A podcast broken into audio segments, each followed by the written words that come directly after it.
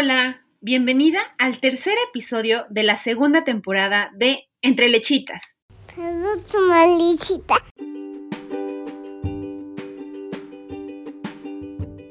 Hola, hola, tribu lechera, ¿cómo están? Yo súper contenta de estar aquí una semana más con ustedes. Mil, mil gracias por acompañarme en este nuevo episodio en el cual busco brindarles información y herramientas que puedan serles de utilidad, esperando que lo que escuchen les ayude a transitar por la lactancia y maternidad de una manera más llevadera. Recuerden seguirme en mis redes sociales. Me encuentran en Instagram y Facebook como team-lechitas. Soy Alma Castillo, psicóloga y asesora de lactancia, mamá de una nena que tiene dos años cinco meses y que cada día me sorprende más. Porque no sé si les pasa a ustedes, pero yo no tenía idea de cómo los niños y las niñas evolucionan a pasos agigantados día con día. Nunca lo había visto tan de cerca. Y es que un día están aprendiendo a hablar y al poco tiempo ya pueden mantener una conversación contigo. Y doy el ejemplo del habla por decir uno, pero pasa con casi todo. Así que si tu peque es recién nacido, sé que te lo han dicho mucho. Y es un cliché, lo sé. Pero es tan cierto. Disfrútalo o disfrútala mucho, porque son bebés muy poco tiempo. Y retomando el tema de compartirles herramientas, hoy quiero invitarlas a dos talleres online que estaré impartiendo próximamente. Y estoy muy contenta porque estos son los dos primeros talleres del año. El primero será el de Banco de Leche el próximo sábado 30 de enero. Y el segundo, el taller del inicio de la lactancia, el 13 de febrero. En ambos talleres abarcaremos toda la información que puedas necesitar. Y si estás interesada en alguno de los talleres, al final de este episodio, o más bien, en los detalles de este episodio, encontrarás un link que te llevará a la información detallada de cada uno. Y bueno, en esta ocasión tengo el gusto de compartirles una historia de lactancia maravillosa como todas, impresionante y llena de determinación, intuición y mucho, mucho amor. Escucharás la historia de Swamni y su pequeña Yoslemni. A Swamni quizá la conozcas por su cuenta Tetaholic, desde donde ella empodera a mamás para que puedan vivir una lactancia liviana e intuitiva. Te dejaré toda su información de contacto en los detalles del episodio. Tuvimos una charla súper amena en la que pudimos abarcar muchísimos temas, desde prematurez, violencia obstétrica, complicaciones en la lactancia, regreso al, trabajo, inclusive alimentación complementaria y un poco sobre la labor que tenemos las asesoras de lactancia en el acompañamiento a madres. En verdad, es una charla muy enriquecedora de la cual estoy segura que aparte de atraparte te dejará muchísima información de utilidad. Así que sin más, te dejo con la entrevista. Hola, Swamni, ¿cómo estás? Muy buenos días. Bienvenida a Entre Lechitas. Es un gusto para mí tenerte por acá. La verdad es que mil gracias por haber aceptado compartir tu historia con nosotros, por compartirnos unos minutos. La verdad es que estoy súper feliz y emocionada de tenerte por aquí. Bienvenida.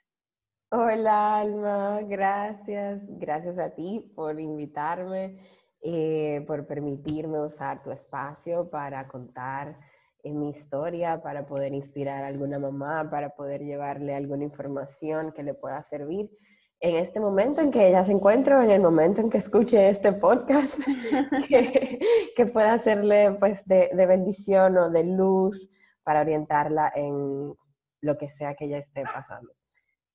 Para mí es un honor realmente compartirme contigo y con las madres, porque supongo que son todas madres que te escuchan. Sí, generalmente.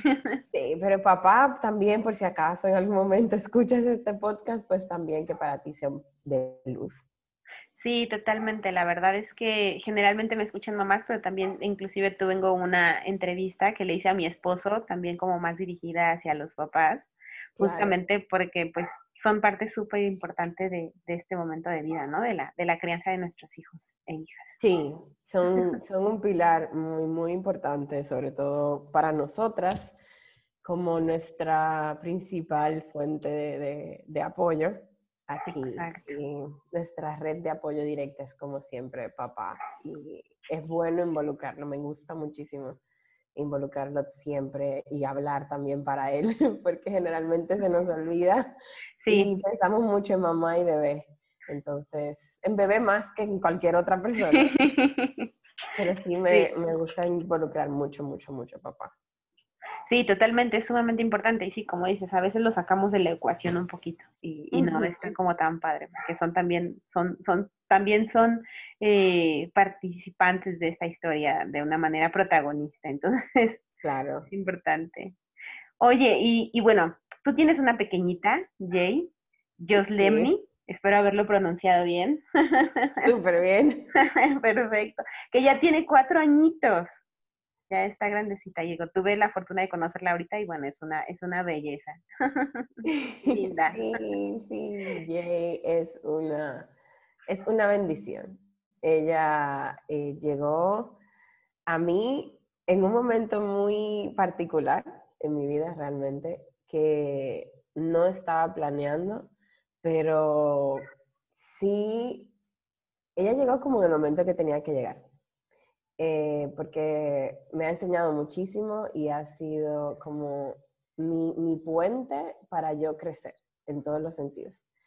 Y sí, mi embarazo al principio fue sorprendente enterarme, fue súper sorprendente enterarme.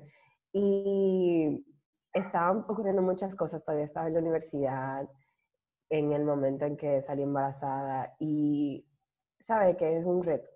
Es un reto cuando tú todavía estás estudiando y la mayoría de la gente entiende que porque tú entonces saliste embarazada ya vas a dejar de estudiar. Claro. Eh, y como que te vas a dedicar nada más a esa criatura, pero bueno, como tú le dedicas calidad en, todo, en, tiempo, en, en necesidades, si tú no te preparas. Entonces, para mí fue como todo lo contrario.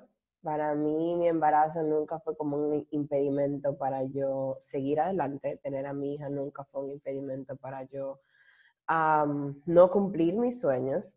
Entonces, ella fue todo lo contrario. O sea, fue, fue como esa llama, fue un impulso, fue como esa chispa que despegó ese cohete que no ha parado nunca más. Qué lindo.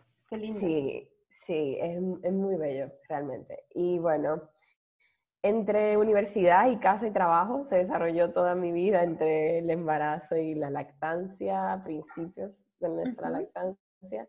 Así que fue bien retador. Fue bien retador también porque... Sí, te vas a imaginar más ahora mientras... Deja que te cuente, dices. Voy empezando. Apenas. Y Jay, aparte de todo, fue prematura.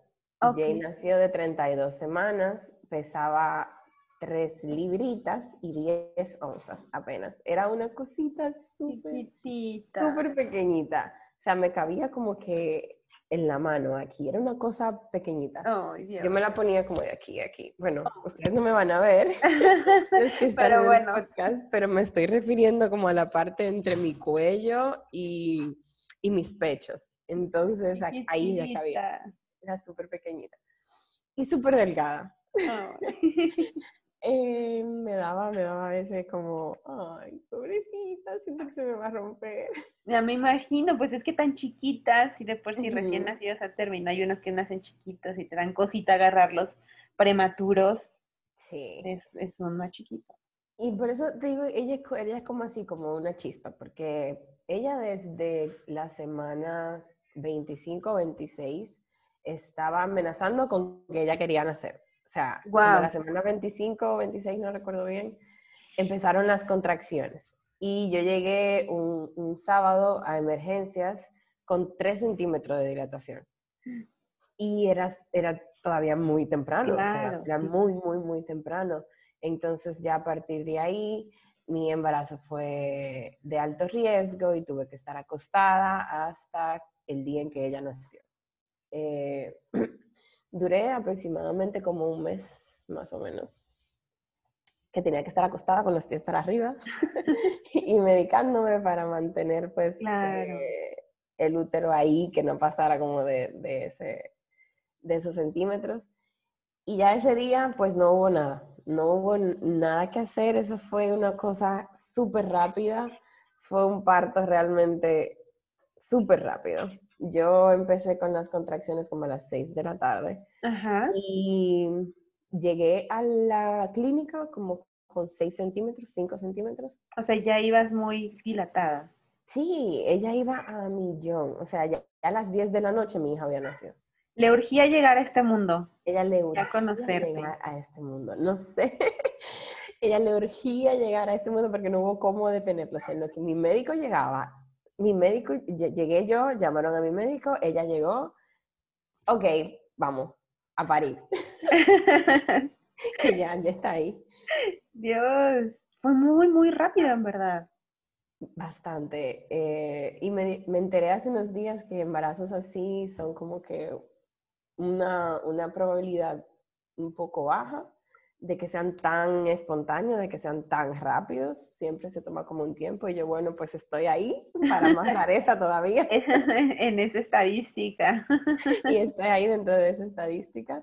Y me di cuenta que coincidencialmente en el, pasa más en caso de prematuros y en otro caso de, que no recuerdo ahora mucho. Pero en, en caso de prematuros es como más frecuente. Ok, Pues ya, ahí tienen un dato que yo realmente me enteré hace como dos días. apenas. Fíjate. sí, sí. Oye, ¿y cómo fue? O sea, obviamente me imagino que esta, este, ¿cómo fue vivir este, este tiempo de, de la primera, de la primera vez que, que ibas a iniciar con, con el parto? que tuviste contracciones a que nació Jay, o sea, fue mucho estrés, me imagino. No, no. No, si supieras que no. Ah, bueno. Eh, Ese día yo estaba sola en mi casa y yo llamé a mi mejor amiga, que es la madrina de Jay, y le dije que yo tenía un antojo que yo nunca, o sea, era raro que yo pidiera como cosas en el embarazo. Yo fui, no sé si a alguien más le pasa, pero yo me cumplía yo misma mis, mis antojos.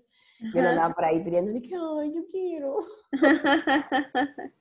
Y entonces mi amiga ese día se sorprendió y yo dije, yo quiero que tú vengas a prepararme unas empanadas. Y ella se lo encontró súper raro y de casualidad, o sea, nada más por eso yo estaba acompañada en ese momento, porque si no yo hubiese estado Hubiera sola. estado sola. Hubiese estado sola. Eh, mi- yo vivía con mi mamá en ese momento todavía. Y mi mamá llegó y ya yo tenía casi una hora y pico con contracciones. Entonces ajá. después llegó eh, quien era mi pareja en ese momento Ajá. y ahí salimos todos como Todos Salimos corriendo al hospital. corriendo, vamos, vamos para allá. Y en lo que llegamos, eh, yo llegué y ya las contracciones me pasaban cada dos o tres minutos. Ya estaba súper avanzado el trabajo de parto. Sí, yo lo describo. Tú ves que como cuando te va a llegar la menstruación esos primeros días, que está como ese, esa penita ahí, como ese Ujú. dolorcito. Ujú. Entonces yo sentía como constantemente ese, esa penita ahí, como ese malestar. Y cuando llegaba la contracción era como que se intensificaba un Claro. poco. Pero sí. no era algo que realmente yo no podía controlar, no era algo que yo no podía... eh, Soportar. no era un dolor que yo no podía soportar. He soportado dolores peores que ese, realmente. Sí, peores.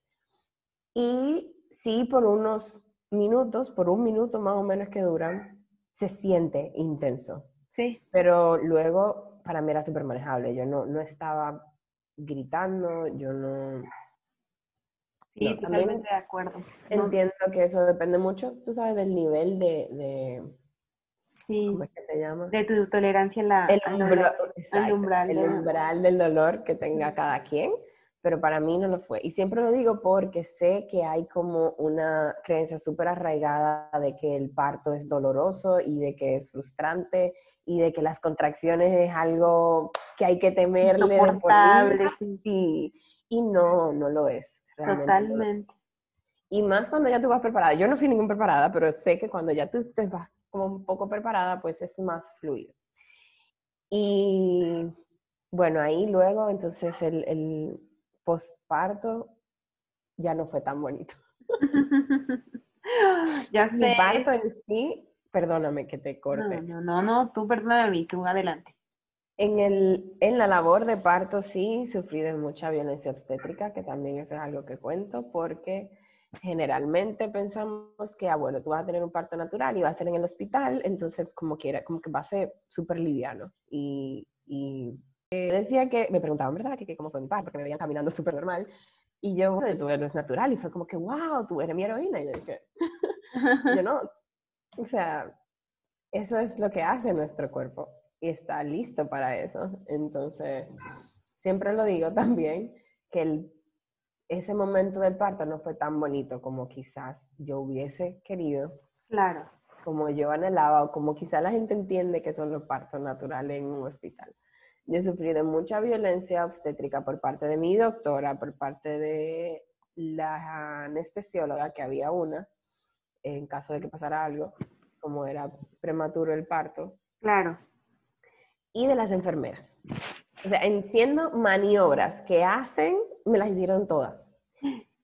Eh, sí, y entonces no fue solamente ver, fue, fue verbalmente también, emocionalmente, era como, no sé por qué está tan arraigada la costumbre de usar como una psicología inversa de que yo te voy a meter temor para que tú hagas, cuando no es así. Tú me, tú me metes miedo y yo me voy a brincar, yo voy a estar trabajando. O sea, eso no me va a hacer a mí reaccionar para nada, yo voy a estar toda llena de miedo. Y no voy a poder hacer la función que mi cuerpo sabe, sabe hacer por naturaleza porque tú estás bloqueando mi capacidad.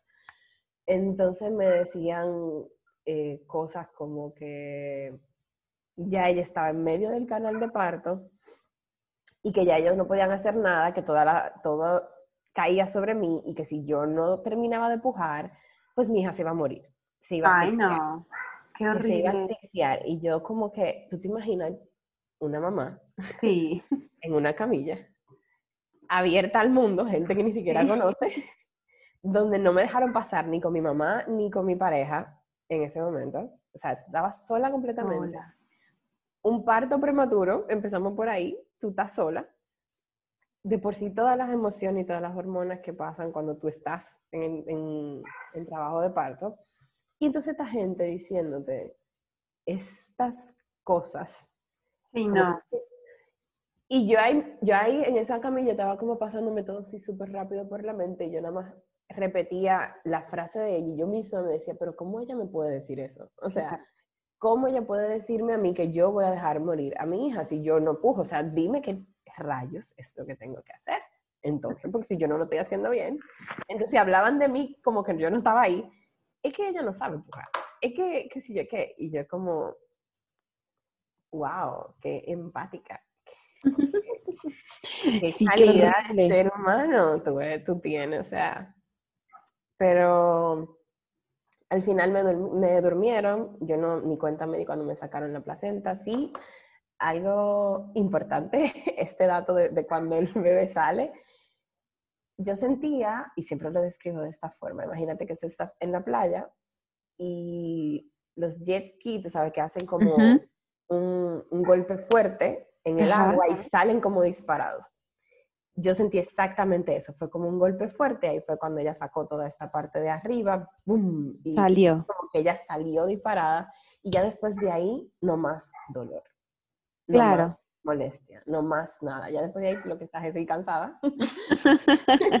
Totalmente. Si tienes dos días en labor de parto, ya tú estás cansadísima, pero eh, no pudimos hacer piel con piel, no pudimos tener ese primer momento, no pudimos aprovechar esa hora, no pudimos aprovechar nada de lo del, cordón. Claro. Y ahora sabemos que es tan importante, ¿verdad? Porque en ese momento yo no sabía.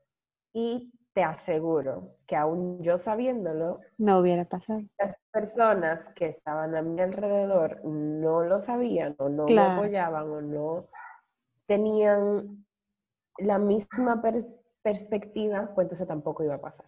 Claro, sí, claro. Porque yo soy una sola y, tú no puedes defenderte a ti misma en ese momento. Es súper importante que uno como mamá cuente con una red de apoyo que esté para ese momento del parto, para ese momento en el que tú estás tan vulnerable que tú no puedes pensar por ti misma. Tú, tú no puedes pensar por ti misma. Entonces, eh, eso es algo que debemos cultivar más.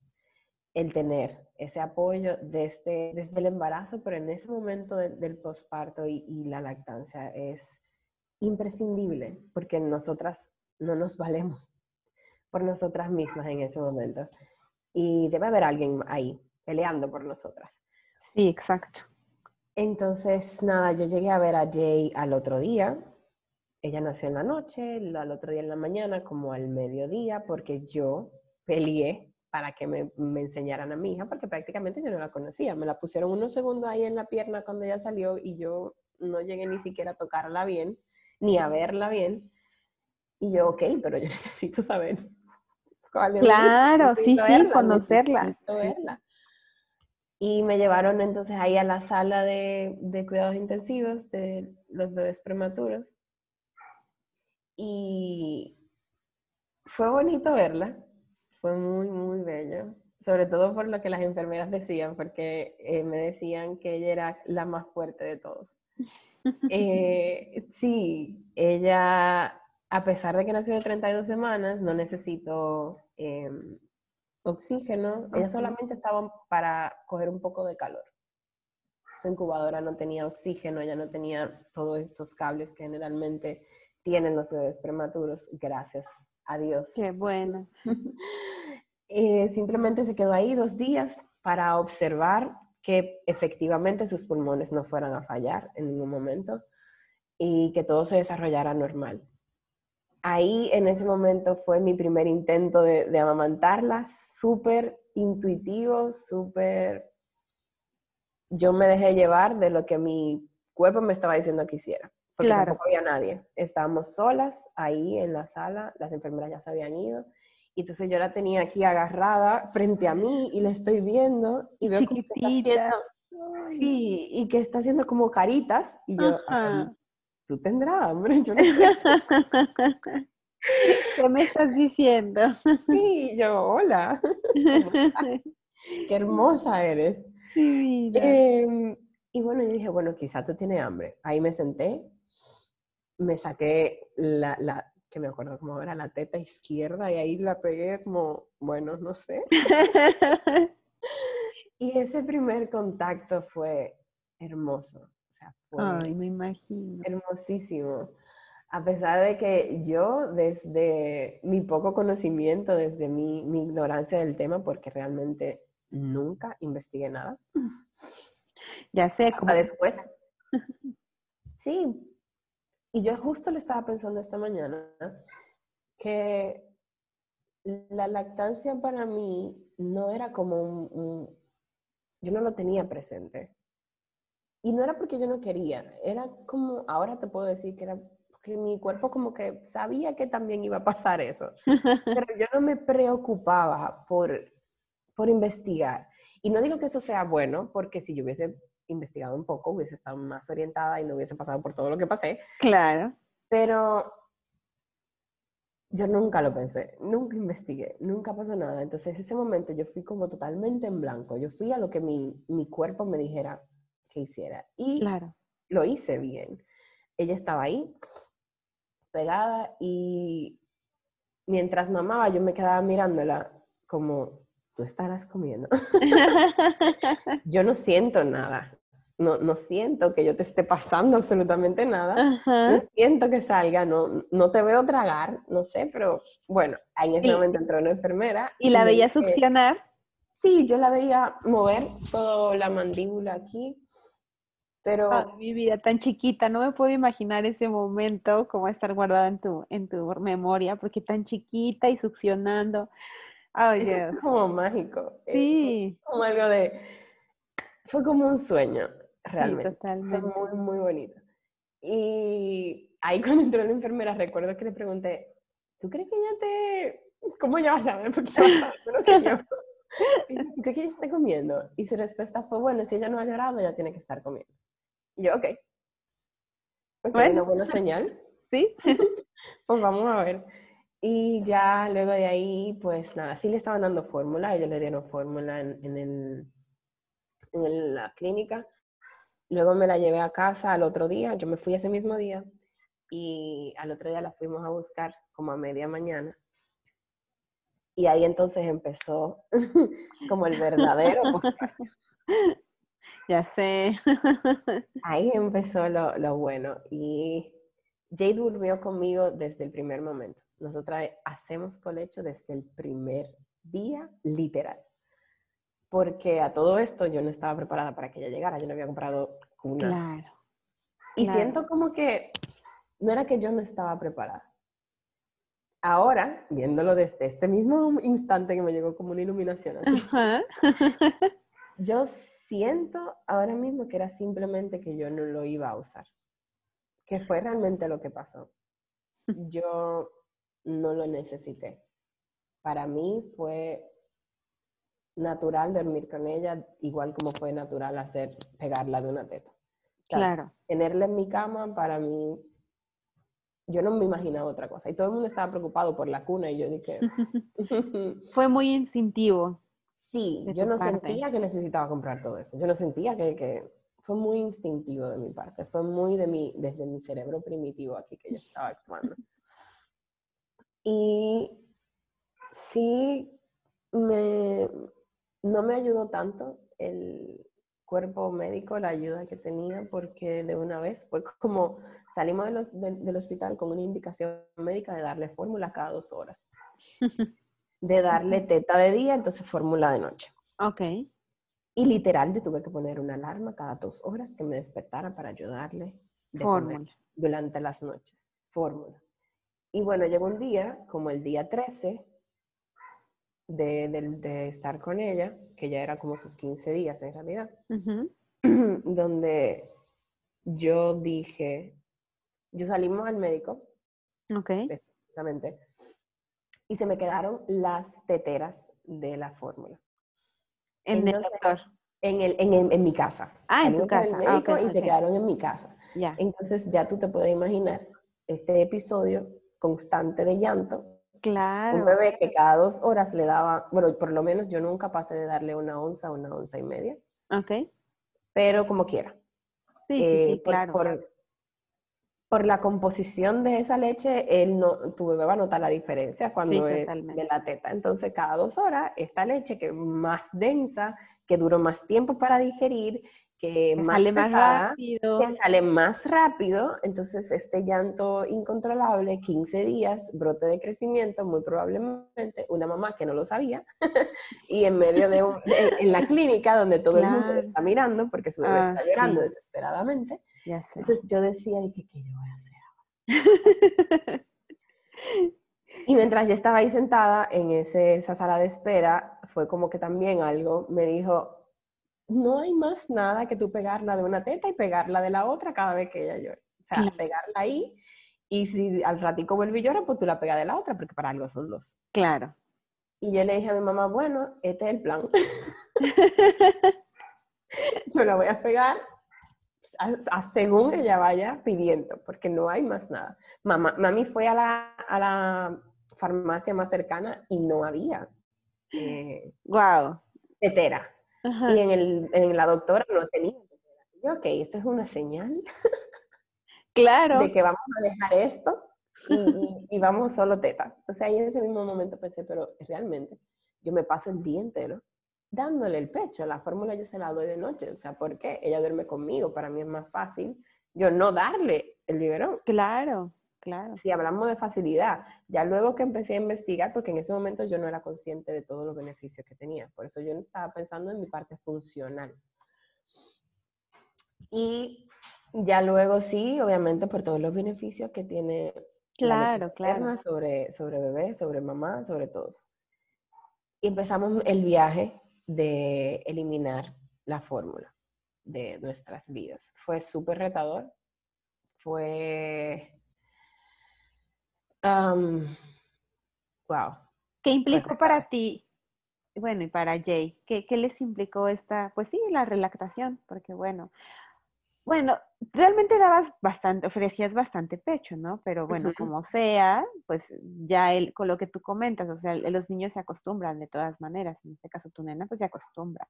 ¿Qué Sí. implicó? Porque, porque es un proceso cansado y obviamente necesitas mucha tolerancia a la frustración, o sea, hay muchas mamis que, que desean hacerlo y creo yo que algo que es básico es la determinación de la madre, porque, porque la realidad es que la relactación definitivamente es pesada es posible en la mayoría de los casos, sabemos que hay casos que definitivamente pues ya no se puede, quizá puedes hacerlo en diferido, pero no directo hecho. Sí. Pero, pero bueno, o sea, implica muchas cosas. Entonces, ¿qué implicó para, para ustedes este proceso? Implicó, sí, mucha determinación, mucha fuerza de voluntad, mucho yo escuchar a mi, a mi intuición, mucho yo escucharme a mí, a lo que mi cuerpo me estaba diciendo. Tuve que trabajar mucho el creerme que yo era capaz de hacerlo, porque es verdad, eh, su médico, que sabe más que yo en cuanto a medicina. Claro. Para nosotros la palabra del médico es como sagrada, no la ponemos en duda. Entonces yo siempre he tenido un alma un poco rebelde, que eso me ha... Por momentos quizás me juegue al contrario, pero por momentos es muy beneficioso para mí porque en este caso lo fue. El yo tener ese, esa alma cuestionable eh, no, que cuestiona, no cuestionable, que cuestiona todo. Eh, empecé a hacerlo. Yo no, pero ¿por qué? Porque yo tengo que darle fórmula de noche. Porque yo no puedo darle simplemente tetas si yo lo estoy haciendo en, una, en un momento. Claro. Ah, aparte de eso, aparte de la fórmula, perdón, también me mandaron a darle aceite de coco y sirope para que aumentara de peso. Ah, sí, había escuchado esa recomendación. De hecho, recientemente escuché justamente esa recomendación en bebé prematuro eh, para que aumentara de peso. Y me pareció algo... Mm, no. no. Como que me explotó la cabeza cuando escuché eso. Dije, ¿cómo a un recién nacido le van a dar? Pero bueno. Exacto. ¿Y qué te digo? Yo lo hice como por dos o tres días. Porque ya sí eso para mí era como una eso para mí era como que yo estaba matando a mi hija y sí, de verdad, como que cada gotita. Y eso para, ya eso era demasiado. Entonces, eso sí, mi cuerpo como que desde un principio me dijo, mira, no. Igual como con las vitaminas, nunca compré una vitamina. Ok. Nunca la compré. Luego sí me enteré que la, la leche materna pues le da todos los nutrientes que ella necesita, pero en el momento que dije que no le iba a dar vitamina, yo todavía no sabía eso. no compré nunca eso. El aceite de coco lo que hice fue que lo usaba para mi cabello o para ponérmelo. Claro. Y ahí todavía creo que lo dejé. Y el sirop, ¿qué te digo? Que nunca, nunca, eso sí, yo nunca me atreví a dárselo. Yo lo compré, un sirop de, de, maíz, y yo decía que yo no puedo, yo no puedo darle eso. Sé que yo no, no puedo, que yo le voy a estar haciendo a, a, su sistema digestivo, que yo le voy a estar haciendo a su cuerpo metiendo un sirop de maíz. Sí, no. Tan pequeña. Eso sí, nunca lo, pude hacer. Pero con la fórmula fue lo que más me, me, costó cuestionar y sobrepasar. Claro. Y sabes qué, perdón, antes de ir a la fórmula, creo que este tema de, tú le hiciste caso al instinto, yo creo que esos cuestionamientos muy probablemente estén en muchas madres cuando les dan estas indicaciones. Muy probablemente, estoy segura, porque es, la es nuestra naturaleza pero tú le hiciste caso a ese instinto, quizá justamente por este tema de, pues, de tu personalidad, de este tema de, de cuestionar, de quizá no siempre seguir lo que te dicen, de, de tener como un poquito un campo más abierto, ¿no? Para cuestionar, es importante y le hiciste caso. Pero hay muchas otras que dicen, no, pero es que si es el médico, él sabe, aunque yo diga que es raro, pero pues sí él sabe. O sea, realmente es, es como fuerte, es el impacto que tiene el poder del médico y los familiares, ¿no? Que también a veces eso es bien importante. Totalmente. Em, en mi casa en particular, yo seguía viviendo con mi mamá y ella sí me lactó y lactó a mi hermano, pero no por mucho. Y ella como que sí, qué chulo, qué bueno que tú le vayas a dar teta, pero también dale la fórmula, ¿sabes? Porque veía el comportamiento que era diferente. En cuanto, en, base a qué? al llanto únicamente. Claro. Que entendemos que cuando llora es porque solo tiene hambre. Solo asocia el llanto al hambre y no es la realidad. Llora por todo, absolutamente todo. Entonces, como ya veía que con la fórmula ella duraba más tiempo para llorar, entonces ella tenía que era mejor. Y yo me quedaba como, es que yo siento que quiero salir de esa cosa, de esa cuestión de mi vida. Y lo que hice fue que lo boté, la boté, la boté toda. Biberones, fórmula, las boté. Porque mientras estuve haciendo la transición de pasar de mixta a exclusiva y de eliminar el biberón para darle solamente la teta, me, me, dejaba llevar en el momento que estaba desesperada porque ahí estaba la, leche, ¿verdad? Porque estaba ahí, porque no me había que vaciarla, porque era líquida, eh, porque ese biberón estaba ahí, yo sabía que podía contar con él, entonces yo dije, no, esto es una tentación para mí, déjame yo votarlo, porque yo puedo. Claro. yo no lo estoy logrando, yo puedo, entonces yo lo voy a votar. Y lo voté. Wow, qué determinación, la verdad, porque creo que es una decisión difícil, en verdad, porque sí es como quitarle una muleta, ¿no? A alguien, sí. Totalmente. En, ese, en esos días, todo eso yo lo estaba haciendo sola. En esos días sí me encontré porque yo estaba desesperadamente buscando a alguien que me ayudara, porque yo lo hacía todo porque cuestionaba, pero no estaba segura de que lo estaba haciendo al 100% bien. Aparte de que tenía unas grietas horribles en el pecho y tenía una congestión grandísima porque tenía, los pechos me llegaban como casi al cuello, eran, oh. parecía que me habían puesto implantes, yo tengo las tetas pequeñas, pero en ese momento estaban muy grandes, estaban muy duras.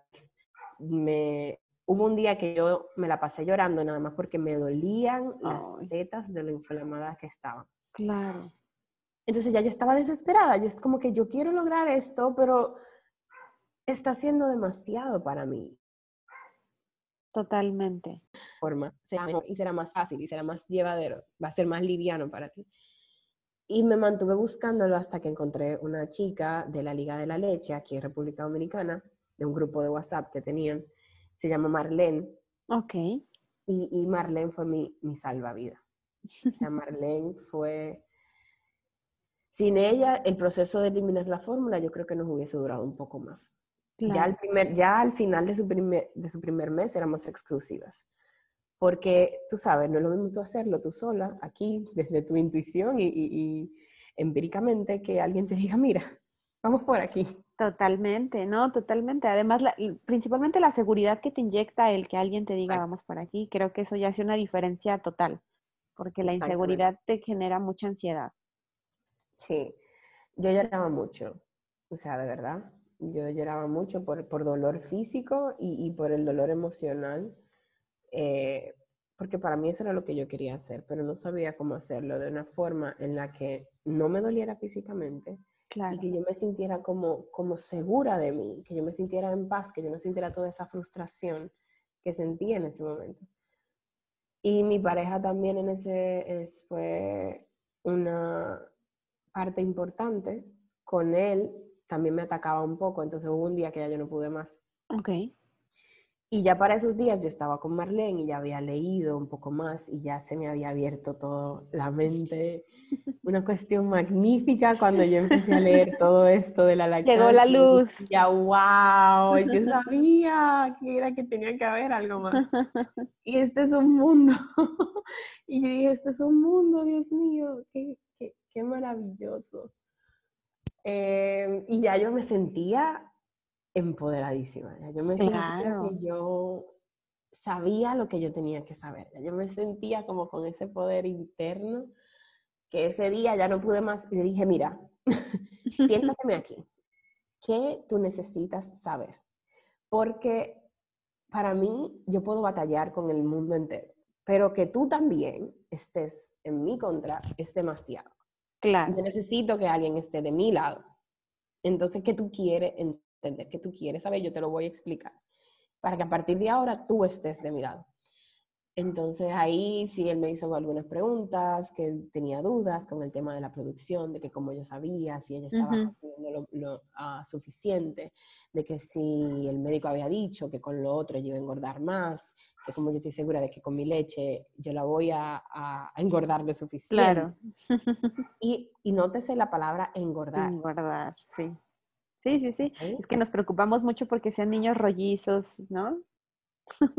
Yo nunca he sido gorda en mi vida. Exacto. ¿Cómo yo voy a tener una niña gorda? O sea, y ella nació de tres libras. Tú no, no puedes pretender que tenga lo mismo que un bebé que nació a término. O sea, totalmente.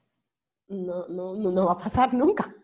Totalmente. Entonces ahí yo, yo no estoy segura de que la vaya a engordar, como, como verdad, como queremos verla con estos ojos, pero sí yo estoy segura de que le estoy dando todo lo que ella necesita. Claro. En su medida perfecta. Wow. Y a partir de ahí, pues ya, a partir de ahí sí fue literal como mi apoyo. Eh, y ya estaba que a otros, todo el que veía, pues tenía, le, le decía que tenía que dar teta. Claro, sí, claro. Y a partir de ahí ya fue un poquito más liviano hasta, fue más llevadero, porque saliendo de la, de la fórmula, entonces entré en el, en el viaje hacia empezar a trabajar. Entonces ya yo tenía todo mi ¿Te habías acabado la escuela? No, Ah, Ok. no, no había acabado. Yo acabé recientemente. Este año, por Ah, cierto. ok, ok. Felicidades. Gracias. Fue este año, mi amor. Fue el año pasado. Fue el año. Fue este año. Ay, sí, no me acuerdo. este año, sí, 2020. Ok. Eh, y en ese momento, yo acabando de salir de la fórmula, que eso fue uno de los pensamientos que yo tuve cuando me encontré con este gran reto.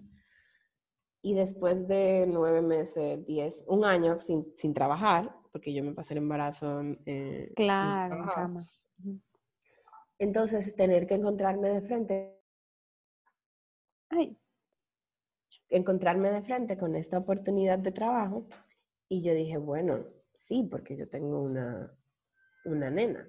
Claro. Entonces, eh, tengo que trabajar, ¿verdad? Y porque me quiero mudar, quiero mudarme y crecer, claro.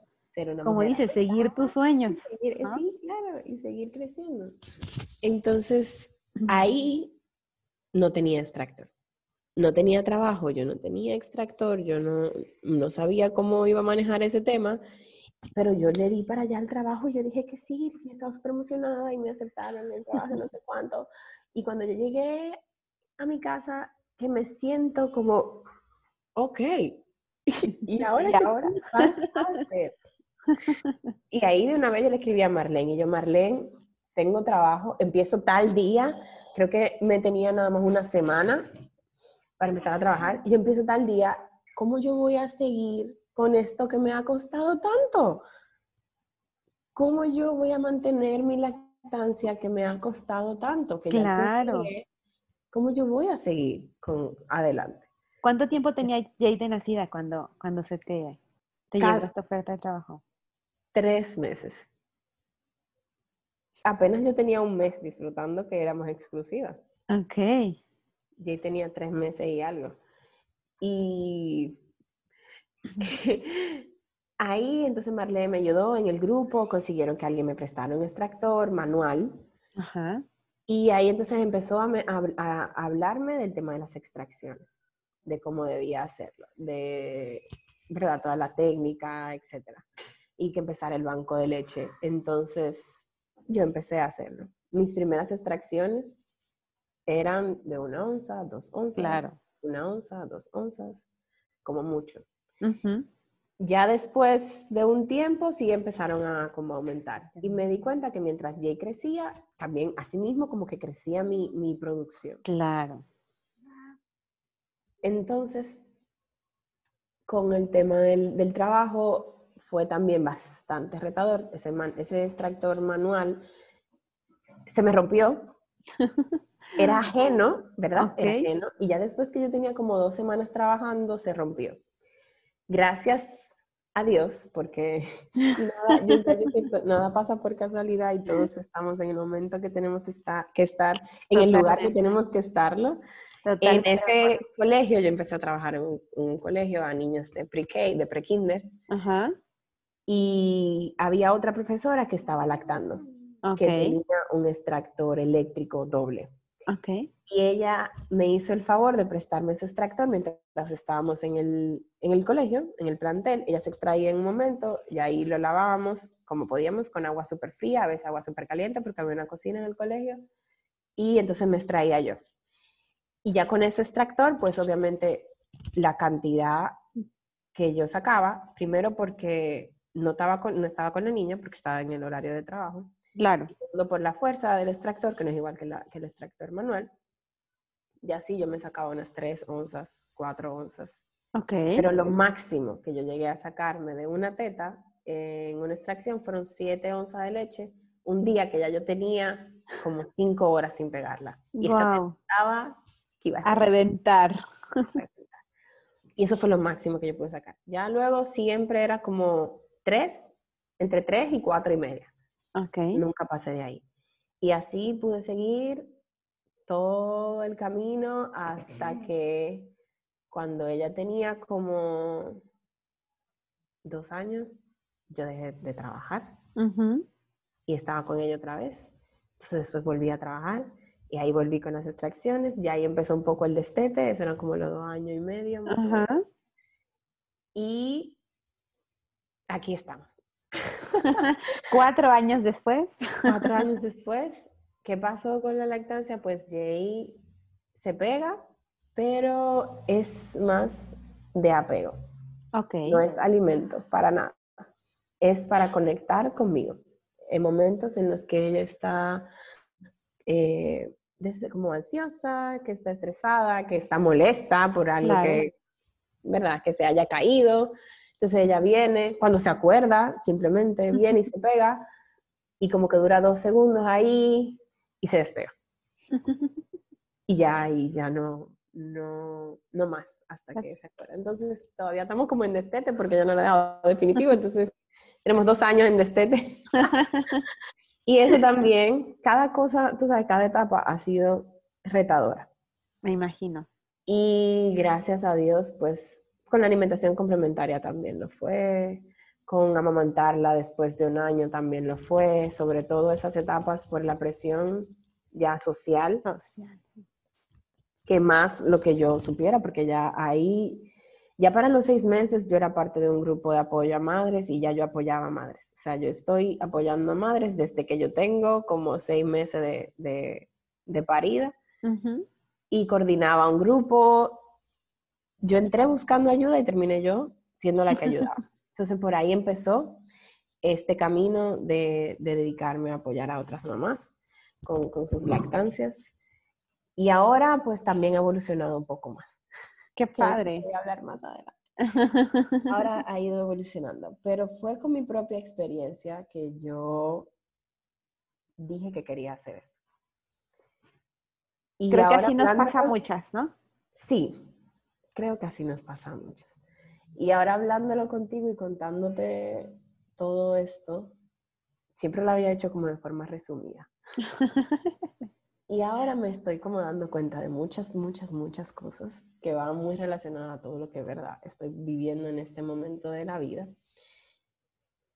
Y todo, todo pasa por algo, todo tiene su razón de ser. Y cada uno de esos retos, pues, me han hecho lo que yo soy ahora y me han llevado por este camino tan hermoso que me encanta.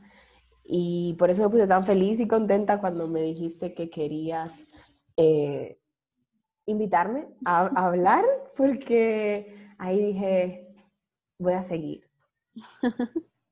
Vamos, vamos a, a- a seguir con esta labor tan hermosa y porque puedo apoyar a cualquier otra mamá con mi experiencia. Totalmente. Y a ver, de la época del, del trabajo, ¿qué les puedo decir? También vayan súper empoderadas. No tengan temor de exigir sus derechos. No tengan temor de hablar de, con sus superiores, con, con su jefa, con sus compañeros, para que las apoyen, porque sé que el estar extrayéndose en el trabajo también es algo es una tarea que a veces se puede tornar bien difícil porque quizás no tengamos el espacio, no tengamos los recursos, no tengamos el apoyo, no tengamos el lugar. Pero nosotras somos bastante creativas. Y cuando, Exacto. cuando realmente tú tienes esa determinación y tú confías en ti y, y te llevas de tu intuición, tú vas a encontrar la forma de hacerlo. Yo habían días llegó un momento que yo trabajaba para un call center y había momentos en los que realmente no teníamos salas de lactancia. Luego de que yo salí de allá, sí la pusieron, me enteré luego de que fue como inspiración porque ellos me veían en todos lados. Y yo si tenía que extraerme en la cafetería, pues yo me iba a extraer en la cafetería. Claro. Para, para que tú te dieras cuenta que yo tengo una necesidad, ¿sabes? Entonces, eh, también va mucho de esta alma rebelde que tengo. Sé que no todas las madres lo van a hacer y eso está genial. Cada quien, ¿verdad? Tú buscas Totalmente. tu forma, lo que a ti te funcione. Realmente nunca llegué a extraerme en la cafetería, pero sí andaba con todas mis cosas para arriba y para abajo.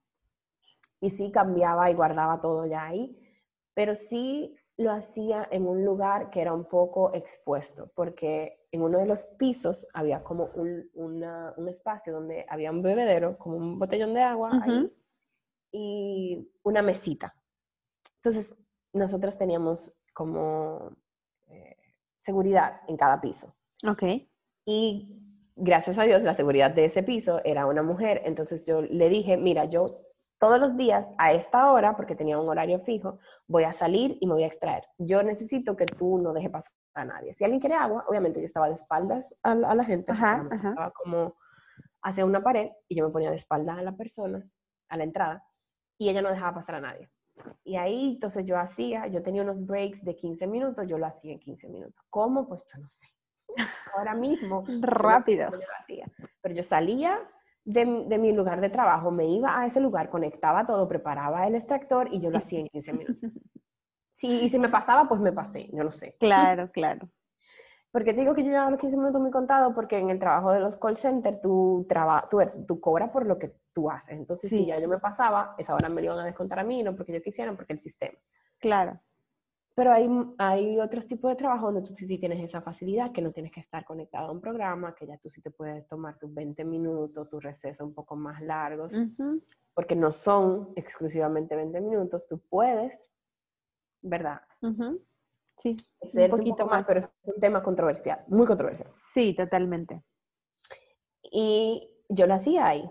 Y ya llegó un momento en que yo lo hacía en mi misma estación de trabajo. Nosotros teníamos como dos, dos, eh, ay, ¿cómo ¿Mamparas? Sí, dos mamparas, exacto. Pero pequeñitas, porque era un escritorio y tenía como divisiones. Claro, sí. Una división de cada lado, entonces yo tenía mi extractor manual, que ya en ese- esa época lo estaba haciendo manual, y me ponía ahí, y mientras yo hablaba, y cogía- estaba yo extrayéndome una tela.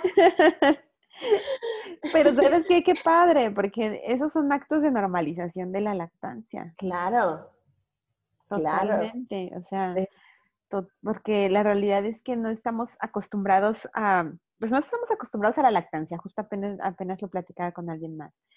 Y menos a hablar de la lactancia y a ver lo que hacen las mamás para mantener su lactancia cuando regresan al trabajo, ¿no? O sea, no, no Exacto. estamos acostumbrados. No, no, nu- nunca lo vemos. Porque aparte de todo, lo, tenemos, lo hacemos en un lugar que generalmente está apartado del mundo. Exacto, sí. Tú tienes una sala, o sea, sí que bueno, me gusta porque es un espacio, entonces yo me puedo relajar. Claro. ¿ok? No es que no digo que no deban de haber, sí, que vamos a hacerlo totalmente. al, al exterior, no es eso, sino que normalmente, no sé por qué, la sala de lactancia siempre está alejadísima de la civilización. Y como que tú estás para allá. Sí, sí, como, como en el último lugar ahí aislada, escondido, sí. exactamente, exactamente. Entonces, no vemos una mamá en eso, y yo lo hacía, y mucha gente me preguntaba, dije, pero tú, ay, ¿no te da vergüenza? ¿Y cómo te Yo no, ¿por qué? Esa es la comida de mi hija. A ti no te da vergüenza, tú sentate en la cafetería, come enfrente de otra persona, o sea, ¿por qué? Exacto. No sí, tiene totalmente. darme vergüenza. Y como te dije, mucho o poco fue un cambio, porque ahora las mamás que están ahí pueden disfrutar de una sala de lactancia.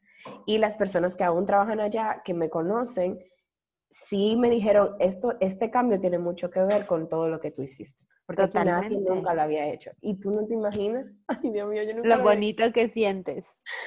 Tú no te imaginas lo bonito que se siente eso. No, Tú totalmente. cambiar, Totalmente. cambiar algo por tus acciones. Sí, no, y la verdad es que sí, yo me lo imagino, no solo, no, no solo lo imagino, yo también lo viví, porque a mí también me tocó abrir camino cuando yo trabajaba en oficina para otras mujeres que venían como después, ¿no? O sea, y es muy bonito, es Claro. muy bonito abrir el tema y que toda la gente sepa. Claro que sí, es bonito ver que tú fuiste un agente de cambio en algún lugar. Y al fin y al cabo también eso es lo que, lo que estamos haciendo. Todos. Exacto, sí. Y creo que eso va mucho con, con nuestro ser. También estamos llamados a, a, abrazar algo que aporte verdaderamente a este mundo y ser un ente de cambio para que tengamos un, un planeta más sano, para que tengamos una sociedad más sana, para que tengamos hijos que crezcan en un ambiente de muchísimo más amor, de, más contención, de más comprensión, de menos violencia. Entonces todos tenemos que ser un agente de cambio en, algo. Eso creo que nos va a llenar el alma a todos, realmente. Hasta el, que menos, hasta el que menos cree que puede cambiar algo en algún lugar, lo puede hacer. Es, es, correcto, la verdad es que con acciones bien pequeñitas como esa, porque son acciones pequeñas, o sea, ni siquiera es así la cosa más wow. O sea, son cosas muy simples, pero con esas acciones pequeñitas, la verdad es que sí, efectivamente, puedes hacer un cambio. O sea, puede tener un impacto muy fuerte para otras personas, que es, eso es como lo bonito. Sí, eh, es muy bonito.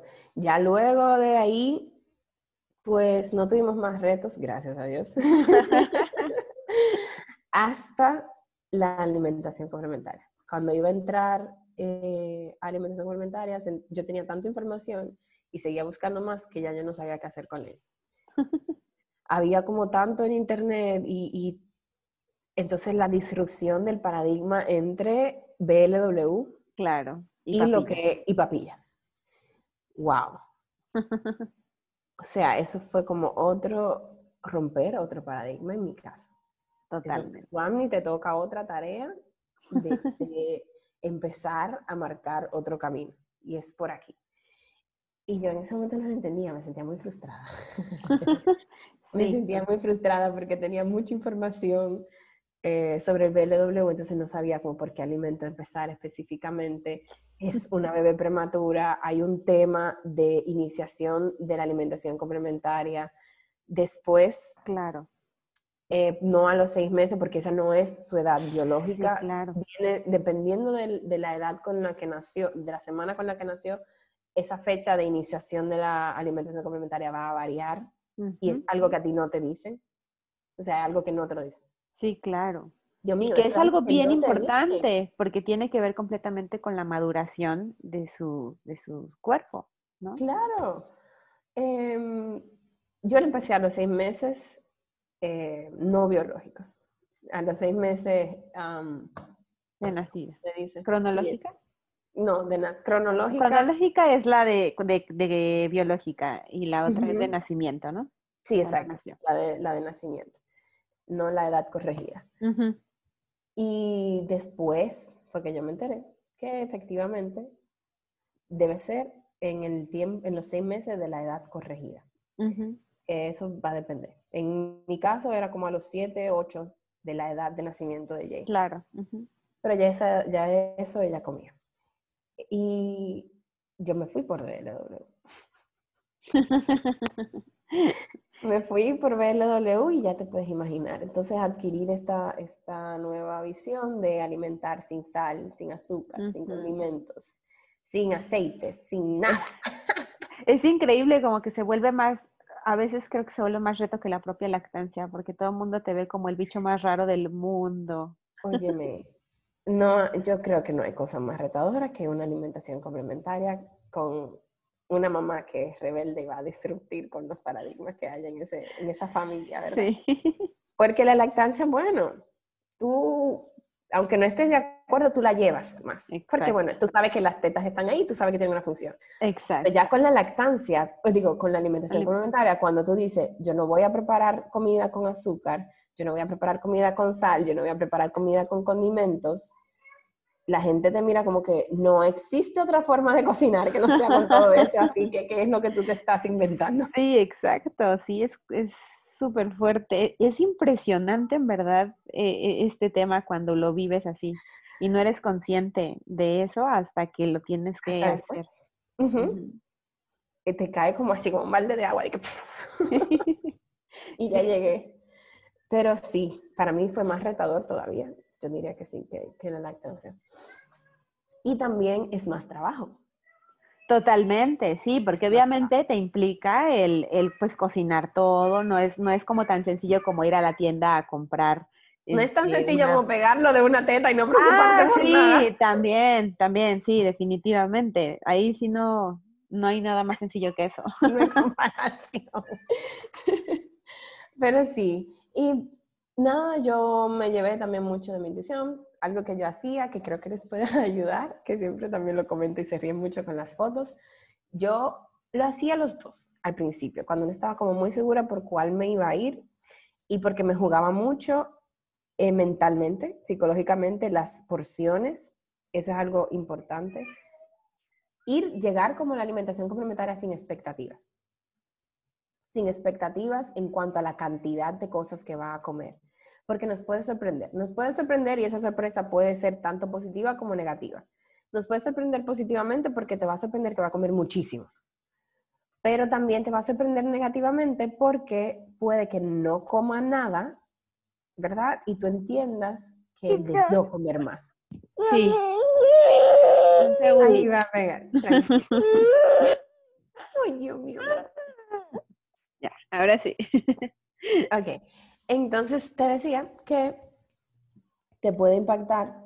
Sí. Yo prefiero que las mamás lleguen sin, sin expectativa a la alimentación complementaria. Y es lo mejor. Es lo mejor. Pero hoy en día con tantas redes es difícil llegar sin expectativa. Totalmente. Yo siempre trato, eh, cuando estoy, estoy tratando a una mamá en esa etapa específicamente, decírselo. Le dije, ok, vamos a, aquí a eliminar toda expectativa de la cantidad que él se tiene que comer y de la cantidad que ofrecemos. Porque le ofrecemos a un niño que apenas, apenas acaba de entrar, de que hace un día que cumplió seis meses y le queremos que se coma una papa entera, una zanahoria entera, y eso no va a pasar. O sea, puede pasar porque puede que sí, que se la coma, pero puede que no. Entonces, cuando tú vas con toda esta expectativa de que se la va a comer entera y se come apenas una mordida, tú dices, no comió. Exactamente, sí. No comió, no se alimentó. No y es súper frustrante. Y es muy frustrante. Porque entonces el que está al lado, que vio que se comió una mordida, va a decir, no, pero se va a morir de hambre. Eso fue que no le gustó porque no tiene azúcar, porque no tiene sal, porque no Ay, tiene... Sí, porque no le sabe a nada, porque no pobrecita. Y yo dije, entonces tú te quedas. tú te quedas como... Contrale, ¿verdad? Y si, y si sí es cierto. Y si sí. no se lo comió porque no tiene sabor. Sí, es súper estresante. Pero ahora yo te voy a decir, no, no es cierto. ¿Tú sabes por qué? Porque él no sabe lo que es sabor. Está aprendiendo. Está aprendiendo. Total. Eh, la leche materna no tiene ningún sabor en particular. Ella puede cambiar. Un día sabe, no sé, a fresa, otro día le va a saber, no sé, a, Sí, ah, mucha proteína. Que tú comas y... Exactamente. Va a tener un, día va a tener un, sabor más dulce, otro día va a estar más ligera. Entonces, ellos no saben de sabores. Ahora, si ya tú le diste algo condimentado, yo te aseguro que él no va a coger lo condimentado, porque es exactamente lo mismo que pasa cuando tú le das un biberón y luego le das la teta. Es más fácil yo comer del biberón porque sale sola que que yo pegarme de la teta porque yo tengo que hacer el trabajo. Entonces, en el caso de la comida es, ay, qué rica, esta tiene como más, esta tiene como un sabor que me gusta y esta como que no tiene sabor, entonces yo me voy a ir por la que tiene sabor. Totalmente. Pero mientras nuestros hijos no consuman nada que no esté, que esté condimentado, mientras no se lo coman, lo que no está condimentado para ellos va a ser un manjar, porque no conocen otra cosa.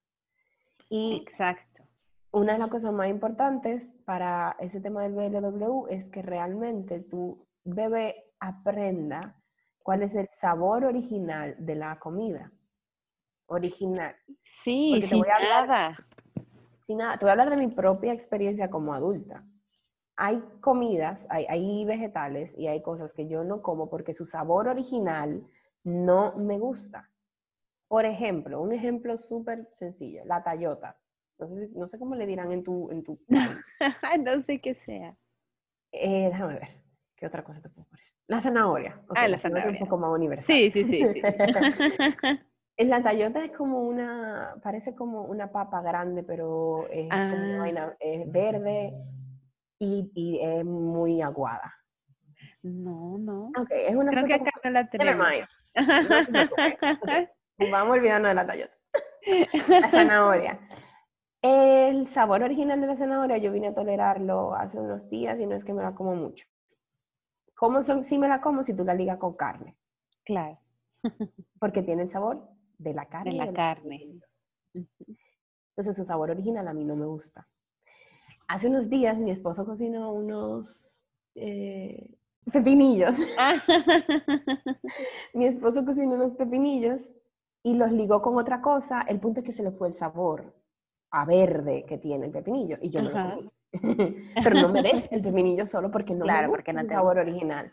sí, Porque nunca me lo enseñaron, nunca me lo enseñaron. sí, No fue totalmente. algo que me dieron. Entonces, nosotros vamos por ahí sin saber y, y decimos, no, porque a fulanita la criaron de tal forma, pero sí, pero no estamos analizando esa parte, cómo impactó eso en, en- en la vida. Y eso yo lo estoy viendo ahora mismo, que te lo estoy diciendo. Los- sí, no, y es que tienes todo, y, y tú también ahorita me estás, o sea, también a mí así como que me abriste la luz, porque yo, ahorita que lo estás platicando, yo he aprendido a comer muchas otras cosas a raíz de que inició la alimentación complementaria de Victoria, o sea, Sí, y de una manera como, pues sí, más natural, porque al principio era pues como, como se guisaba de una cosa y todos comíamos lo mismo, era con poca sal y ni modo, y así todos comíamos, ¿no? Y de repente, pues sí, claro que nos costaba un poquito de trabajo y a mi esposo y a mí, porque pues tú estás acostumbrado, ya tienes el paladar educado. Pero, o sea, a partir de que ella eh, está comiendo, yo como mucho más cosas en un estado un poquito más natural, ¿no? Y también cosas que, que antes yo, ¿no? O sea, el jitomate, o sea, en verdad para mí era como, no, repulsivo, yo no lo toleraba. Y hoy en día todavía no es como que berenjena. coma. Por ejemplo, también berenjena, ahora también la he comido, o sea, muchas otras cosas que yo no comía que ahora digo, ah, o sea, hay cosas que todavía no son como, ay, me encanta comerlas, pero no es como antes que no las toleraba para nada y me las como, ¿no? Y es a raíz de ella, justo porque yo también me volví a reeducar. Exacto. Entonces, es más fácil yo educar que reeducar. Totalmente. Es más fácil yo enseñarle desde pequeño eh, esto, ¿verdad? A comer de una forma más saludable. Yo a mi hija le daba todo lo que a mí no me gusta, yo se lo daba a ella. Lo mismo lo hice yo. Todo lo que a mí no me gusta, yo se lo doy. Es que si compré zucchini, eh, que si, eh, um, ¿cómo es que se llama la, la cosa esta blanca? Se me fue el nombre ahora. No te. Avena. Ah, bueno. eh, sí, pero no era avena que estaba pensando, era otra. Que son como unos granos ya más... ¿Quinoa? Quinoa. Ah. Sí, quinoa. Eh, yo nunca en mi vida yo me enteré de que eso existía con mi hija. Yo no sabía de Sí, existía ese producto. igual Y me enteré por un grupo que otras mamás estaban comiendo otra comida más saludable y entonces ahí empecé todo eso, ¿verdad? Y yo decía, pero es que es más fácil que ella aprenda a comérselo desde pequeña que después que ella esté grande tenga que pasar por todo lo que yo paso, esta frustración, aprendiendo a comer otra vez. Reeducando ese Totalmente. paladar que va, que tiene 24 años, perdón, yo tenía 20, ¿sabes? Yo tenía 21 en ese momento, ¿verdad? Que tiene 21 años comiendo de X forma, ¿cómo yo voy a venir ahora a decirle a mi cu- cuerpo que coma y que berenjena? Y Sí. que coma. o sea, no. Y me ha quinoa y cosas así.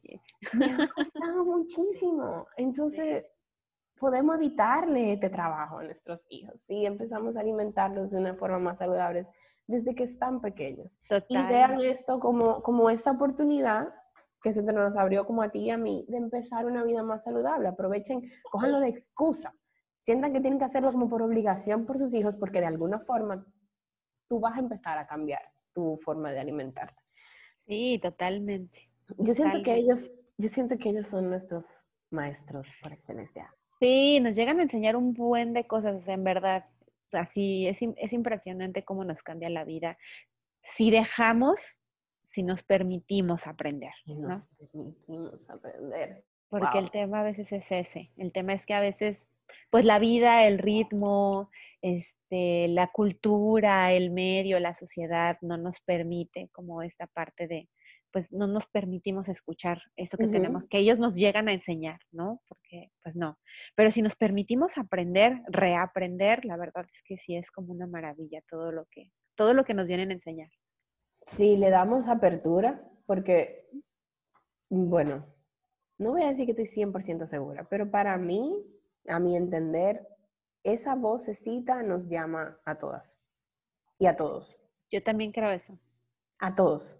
Pero está el que tú te permitas hacerle caso y esa es la, única diferencia. O tú le haces caso o tú sigues del otro lado, de condicionada por todo lo que te han dicho, porque y si, y si sí, y si tú le haces caso a esa voz y las cosas salen diferentes y mejor, pero tenemos mucho miedo a, lo que no sabemos, a lo que no estamos como 100% seguros, tenemos miedo de, arriesgarnos y, y no, Totalmente, estoy totalmente de acuerdo contigo. Un, un, un, y yo creo que a ti te debe pasar lo mismo. Para mí el tema de las, lo que decíamos del azúcar, ¿no? Ha sido un reto. Hoy en día que ya tiene dos años y cachito, de repente ya come un poquito más de cosas, ¿no? O sea, cuando va con los, ah, de repente con los primitos o los abuelos, que a los abuelos luego les cuesta un trabajo inmenso el, el, el escuchar esta parte de no azúcar. Entonces, bueno, de repente ya un poquito más flexibilizar pero no sé si a ti te pase, mi hija no es que se coma, o sea, si le das un dulce, no se lo acaba, se come un poquitito. Entonces, y yo veo a los otros niños que han estado expuestos desde chiquititos a los dulces y es como, ah, dame, dame, dame, dame, y no tenemos llenadera. Y en verdad ella es, es así, y no es que yo la obligue, ¿no? O sea, hay cosas que, claro, le gustan y se las come y, y dices, bueno, no es, no es lo que comes diario, no pasa nada, pero, pero la mayor parte de las cosas que son dulces, ella come poco. Y es por, por porque está acostumbrada sí, a otro tipo de cosas, porque no se ha vuelto adicta. Y me encanta. Mi hija cuando tenía dos era así. Ya ahora, ¿sabes? Porque empieza a cambiar un poco ya. Ella está más grande el colegio, se junta con otros niños, ve que los otros niños comen mucho dulce y, ella se va condicionando. Pero cuando ella estaba así, que tenía dos años todavía, que no estaba en el colegio, ella se comía un poquitito. Ahora no, ahora me dice que le doy chocolate cada rato. Pero, uno va haciendo, uno va haciendo ahí un, balance y estamos todos aquí cambiando nuestro estilo de vida, cambiando nuestra alimentación, eh, porque es mejor yo llevarla ahí ese camino que que ella haga este algo trabajo después de grande. Totalmente, totalmente, porque la verdad es que ya cuando eres más grande te cuesta muchísimo más trabajo, ¿no? Y, y, y, como sea de chiquito, aunque ya después, pues sí, te expongas más y con los amiguitos y lo que sea, es más difícil, pero eh, definitivamente me marca una gran diferencia el iniciar así. Totalmente, porque aparte permites eh, que ya su, paladar haya probado otras cosas y, que coma una gran variedad de alimentos que quizá no probaría si fuera de otro modo, ¿no? Entonces eso ayuda mucho, definitivo. Y otra cosa que les voy a decir, siguiendo la idea de la cantidad, este, oh my God, se me fue. Quizá el tema de no forzarlos. Sí, y de que no es 100% seguro que las cosas que ellos se comían cuando eran pequeños se las vayan a comer ahora de grandes. Ah, sí, claro. Sí. Porque van cambiando. Sí, totalmente. Ok. Entonces, te decía que no podemos creer seguimos con el tema de las expectativas en la alimentación complementaria, que ellos van a comer todo el tiempo lo mismo. Por ejemplo, con Jay me pasó que si yo le daba quinoa y ella se comía la quinoa y le encantaba, pero ya después que ella tenía como dos o tres años ya no le gusta. Entonces ellos, eso pasa, ellos van, tú se las, se la das, ¿verdad? Porque entonces ahí vendría un comentario de una gente como que, ¿y entonces para qué tú se la vas a dar desde un principio si ella no se la va a comer? Bueno, para que lo conozca. Eh, para que lo conozca, para que, para que sepa, ¿verdad? Que eso existe y ya luego, cuando de adulta vaya a comer, va a ser más fácil para ella. O ella va a decidir en qué momento va a volver a integrar ese alimento a su vida. Entonces, es mucho, mucho de eso. Em, hacer lo que a ti te funcione, no llevar esa expectativa de que van a comer muchísimo, empieza por porciones pequeñas y según el bebé vaya creciendo, él mismo te va a ir demandando. Según él vaya necesitando más, él mismo te va a ir demandando. Y para llevar la alimentación complementaria y la lactancia, siempre ofrecemos el pecho primero y luego entonces la comida. Y ahí también tú te vas a ir dando cuenta cómo va a ir evolucionando la dinámica entre las veces que él pide pecho y las veces que pide comida. Es muy también, si te llevas de tu intuición y de lo que te dice tu, tu, tu alma, tu, tu sabiduría materna, pues también te va a ir muy bien. Sí, la realidad es que de repente es como escucharnos y escuchar lo que nos va diciendo el cuerpo que hagamos, ¿no? Porque efectivamente como que todo es muy intuitivo, pero de repente hemos perdido tanta esa intuición por todo, por todo lo externo y pues por todo, todo, todo, la cultura, las, todo. Entonces es, es como escucharnos mucho y, y al final la realidad es que nos damos cuenta de que sí, de que sí era el camino, ¿no? y como tú dices, a veces este tema de incertidumbre, porque pues desafortunadamente sí, te vuelves como pionera generalmente en, de estas cosas y pues obviamente da miedo, ¿no? Eh, da miedo inclusive que después te puedan decir, ya ves, te lo dije. Pero nos volvemos pionera en nuestro propio. Exacto, exactamente, en nuestra estructura familiar generalmente. Eh, pero de ahí vemos que abrimos el paso para, para otras que después vienen y entonces es bonito también. O sea, es bonito, eso también es muy bonito. Efectivamente, realmente sí. Eh, es muy bonito cuando tú ves que también en tu, en tu familia, incluso cómo cambia la percepción de la gente, que, de la misma persona que te decían y que, que lo que tú estás haciendo, que ¿cómo se te ocurre? que tú vas a matar a ese niño, su reacción, tú verla luego, tú dices, wow, qué bueno. Hay personas que no, obviamente, hay personas que se mantienen ahí en sus creencias y, no hay quien la saque de ahí. Pero hay otras, hay otras que sí, que tú también le abres la, mente, la visión. tú le das apertura a una nueva forma de ver las cosas en tu mismo alrededor. Y eso es lo más bonito, tú cambias, tú logras impactar una vida y esa vida va a seguir impactando otras vidas. Y va a impactar otras vidas que tú probablemente ni te vas a enterar. Ni idea, sí, exacto.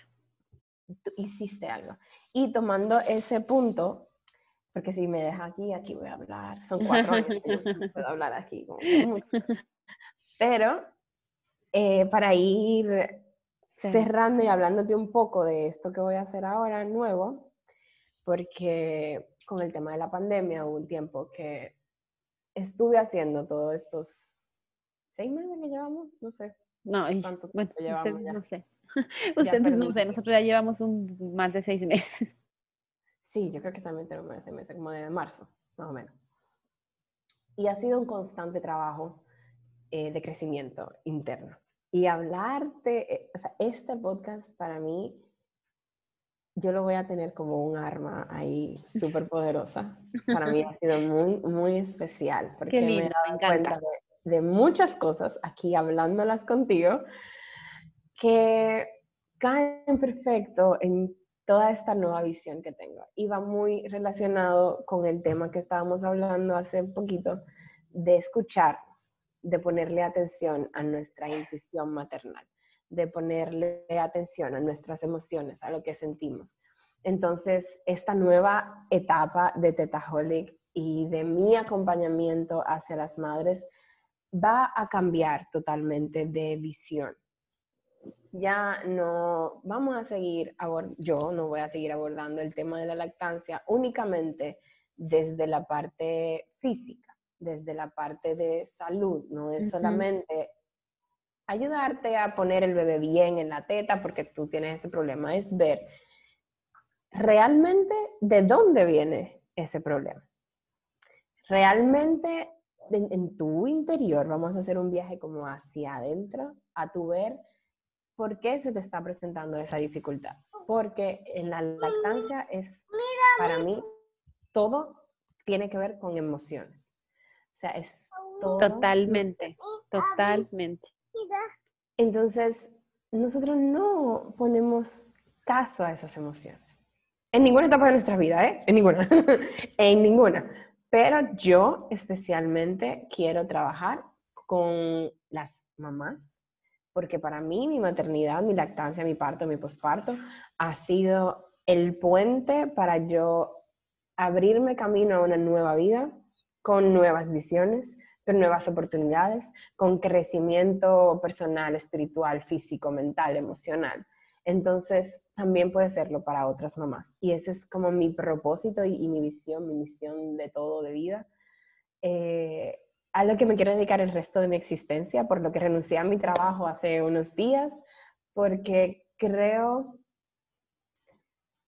de mi corazón que si sana una mamá, va a sanar el mundo. Si sana una mamá, va a sanar su hijo y ese hijo va a ser un adulto sano y ese adulto sano va a influir en una sociedad más sana y esa sociedad más sana va a ser un mundo más sano en todos los sentidos.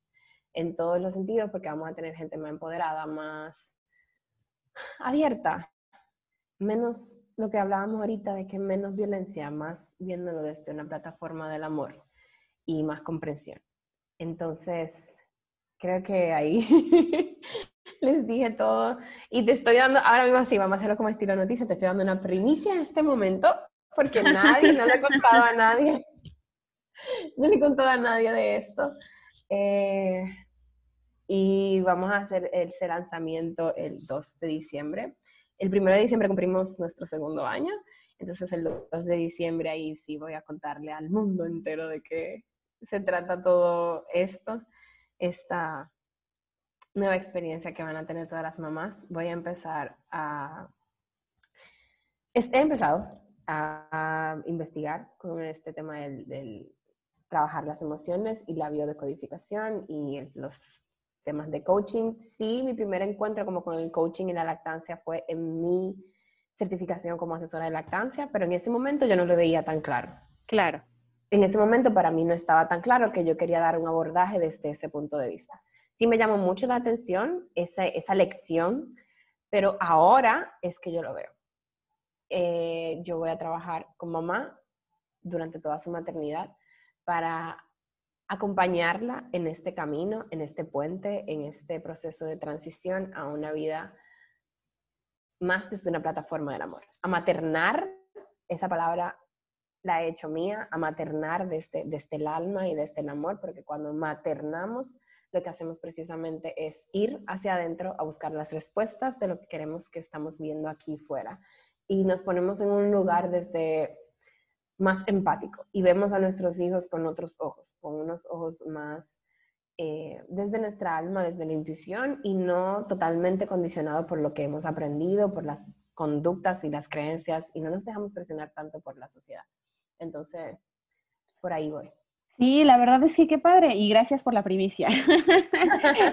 Pero definitivamente yo, yo soy psicóloga, entonces yo definitivamente creo que, y estoy convencida que la lactancia y la maternidad tienen un tema emocional y psíquico demasiado fuerte. O sea, antes que, antes que lo fisiológico está toda esta parte emocional. Entonces, creo, y creo que hace muchísimo porque a veces trabajamos mucho desde esta parte fisiológica, ¿no? De la función, de la función, del beneficio, pero la realidad es que va más allá, o sea, va muchísimo más allá. Totalmente. Ay, se me aguan los ojos escuchándote hablar, me encanta. Qué linda. Sí. Em, yo no soy psicóloga, realmente mi carrera es comunicación social, pero psicología sí era mi primera opción. Y no la cogí precisamente condicionada por todos los patrones y las creencias de que los psicólogos no ganan dinero, eh, principalmente, porque eso era lo que me decían, ay, que no, ¿cómo va a ser en un consultorio todo el tiempo, ahí metida y tú no vas a vivir, tú no vas a saber cómo sobrevivir, no vas a hacer dinero? Y mira, cuando... Cuando es, es. Cuando es, es. O sea, y, llegas en, este punto de mi vida, entonces vuelvo a este lugar. Y sí me voy a certificar como terapeuta holística para entonces acompañar a las mamás de una forma más integral y no solamente lactancia. De ahí poco a poco voy a ir también eh, certificándome como dula y voy a hacer unas certificaciones para terapia familiar y conductual, entonces trabajar todo el tema de la biodecodificación y su relación siempre, siempre con la maternidad y la lactancia, todo el tiempo. La verdad es que eso está bien padre, porque eso es algo que hace muchísima falta en verdad en la maternidad, o sea, muchísima, muchísima falta, que hagamos, que prestemos atención a la emoción. Y no nada más, digo, yéndonos como un poquito más... Em, pues no sé, más lejos, pues la emoción del entorno también familiar, o sea, de los padres, o sea, no nada más de la madre, porque al final todo impacta en el bebé, ¿no? Que y en la mamá. Entonces es como bien importante. Qué bonito, qué bonito tu proyecto, qué bonito que estés tomando esta decisión tan determinante en la vida y este cambio de rumbo y es bien padre. Totalmente. ya, ya te vi, ya te veo. Es que bueno, no, la pueden ver, pero seguro en sus redes ya después la podrán ver, que ya cambió hasta su look. Entonces, efectivamente todo esto nos cambia muchísimo a, a todas como, como mamás. Entonces, la maternidad, eso, nos impacta de diferentes formas que a veces si dejamos eh, nos dejamos escucharlo, terminamos siendo bien distintas. Sí. las mismas, pero como remasterizadas. Sí, sí, y más empoderadas y más sanas. Porque fíjate que me acaba de pasar aquí en la mente. Siempre que yo hablaba de todo esto, yo terminaba dando grito. siempre que contaba como algo de mi historia, siempre había una parte donde yo lloraba como una Magdalena. Entonces siente que esta, en esta ocasión ha sido como tan fluido. No es que no me han dado ganas de llorar, siento que me, motiva, me he emocionado muchísimo mientras hablamos de Jay y todo este, proceso, pero no ha sido, no se siente igual. Claro, es que ya estás más segura, ¿no? O sea, justamente hablar no se siente del empoderamiento. Exactamente. Y de, de tú abrirte a, escucharte y a, ponerte primero, a satisfacer tus necesidades primero, para entonces luego las del, las del mundo. Y tú estar dispuesta a que este camino realmente sea de transformación para ti. Em, vamos a romper muchos paradigmas. Tú vas a romper muchos paradigmas. Qué linda. Si, te, si te embarcas en este camino, tú vas te va a doler crecer, ¿sabes? Te va, te va a doler porque te vas a enfrentar con muchos miedos, te vas a enfrentar con muchas... Eh, te vas a poner de frente contigo misma, con todas tus creencias, con todos tus temores, con todo lo que el mundo te ha dicho que no es, pero que tú profundamente allá, mira, allá en lo profundo, sientes que como, que, como que sí.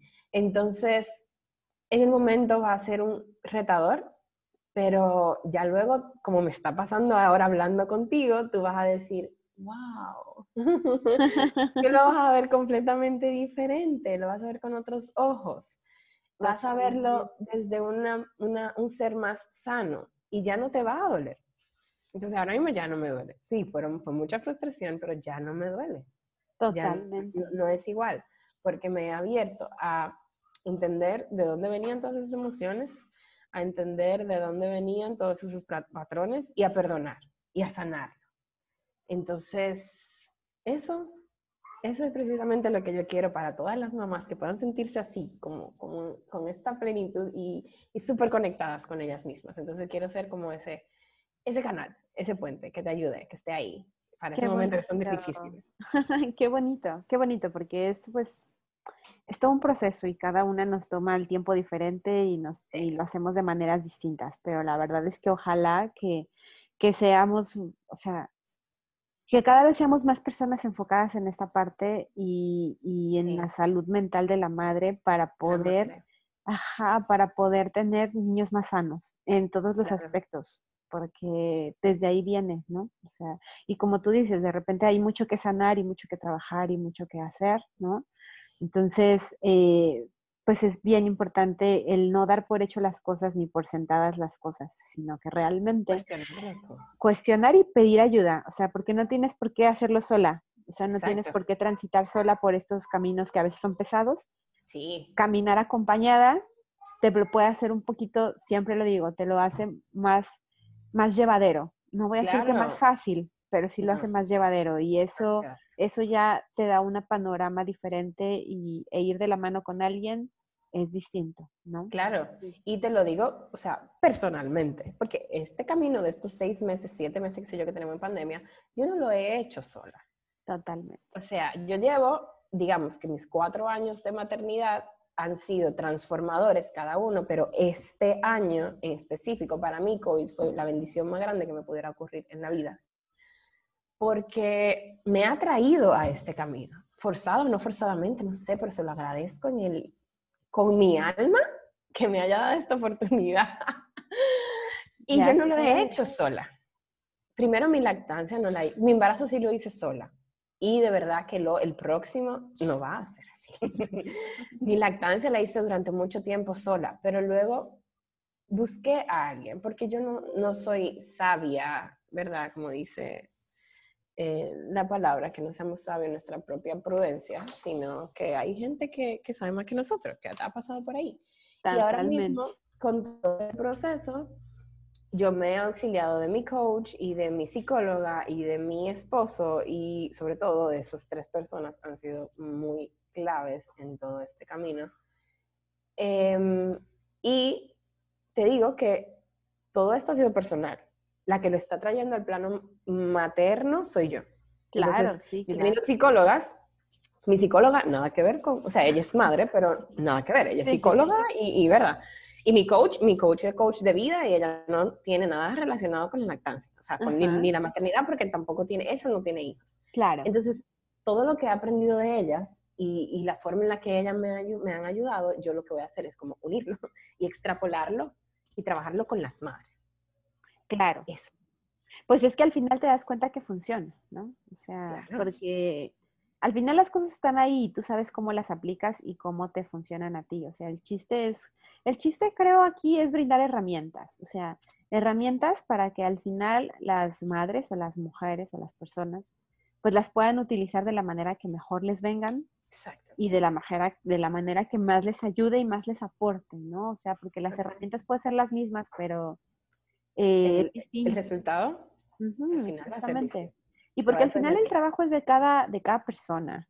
O sea, no hay, o sea, no hay cosas mágicas. El trabajo es de cada persona, nosotras y las personas que nos dedicamos a apoyar y acompañar. Somos eso, somos una muleta temporal que te ayudamos, que vamos como guiando un poquito, ¿no? Pero al final el trabajo es de cada uno. Eso, eso en todo, ¿eh? En la lactancia, en todo. O sea, el camino es, el, el, trabajo es de cada, en este caso enfocándonos como la lactancia es de cada mamá.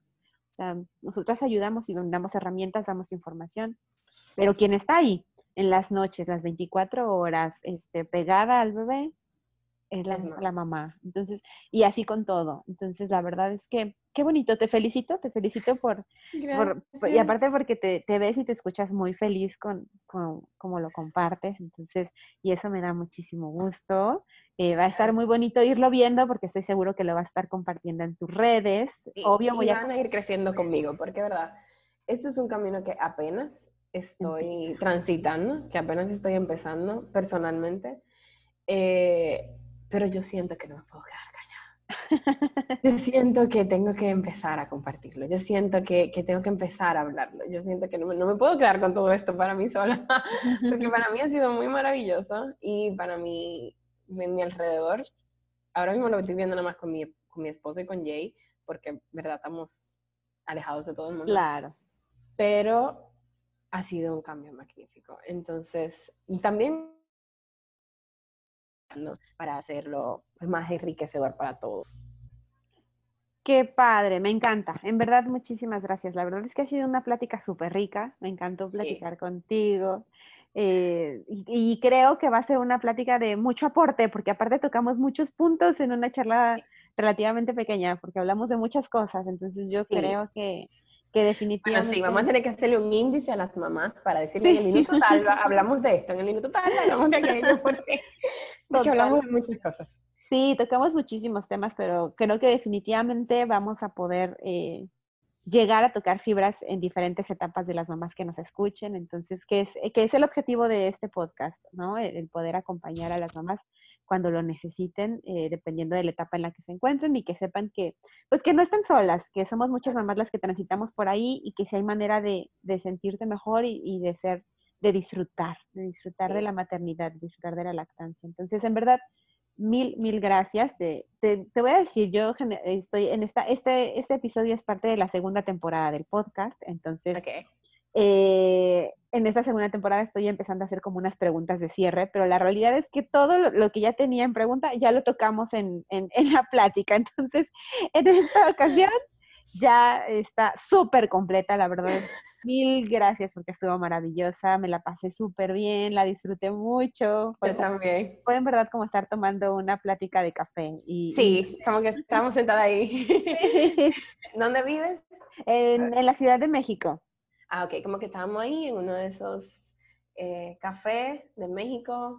Sí, porque siempre, siempre yo estoy en otro lugar. y ya me veo ahí que estábamos súper sentadas y la brisa. Sí, en una terracita. Sí, en una terracita. en una terracita, súper a gusto. pues, pues ojalá algún día, algún día se nos haga, ya sea que vengas a México o yo vaya a República Dominicana. Vamos, universo, te lo dejamos ahí. Exactamente, exactamente. tus cosas. Oye, soy mi, pues en verdad, muchísimo, muchísimas gracias por tu tiempo, por compartirnos tu historia, por compartirnos todas estas herramientas y toda esta información. Gracias, de verdad, gracias a ti. Y no me quiero ir sin dejar de decir esto, que me, también lo acabo de sentir como en el, corazón, y es que generalmente hablamos siempre para mamá. Claro. O, o, para, pero nunca hablamos como de asesora a asesora. Nunca hablamos como nosotras y cosas para, para nosotras.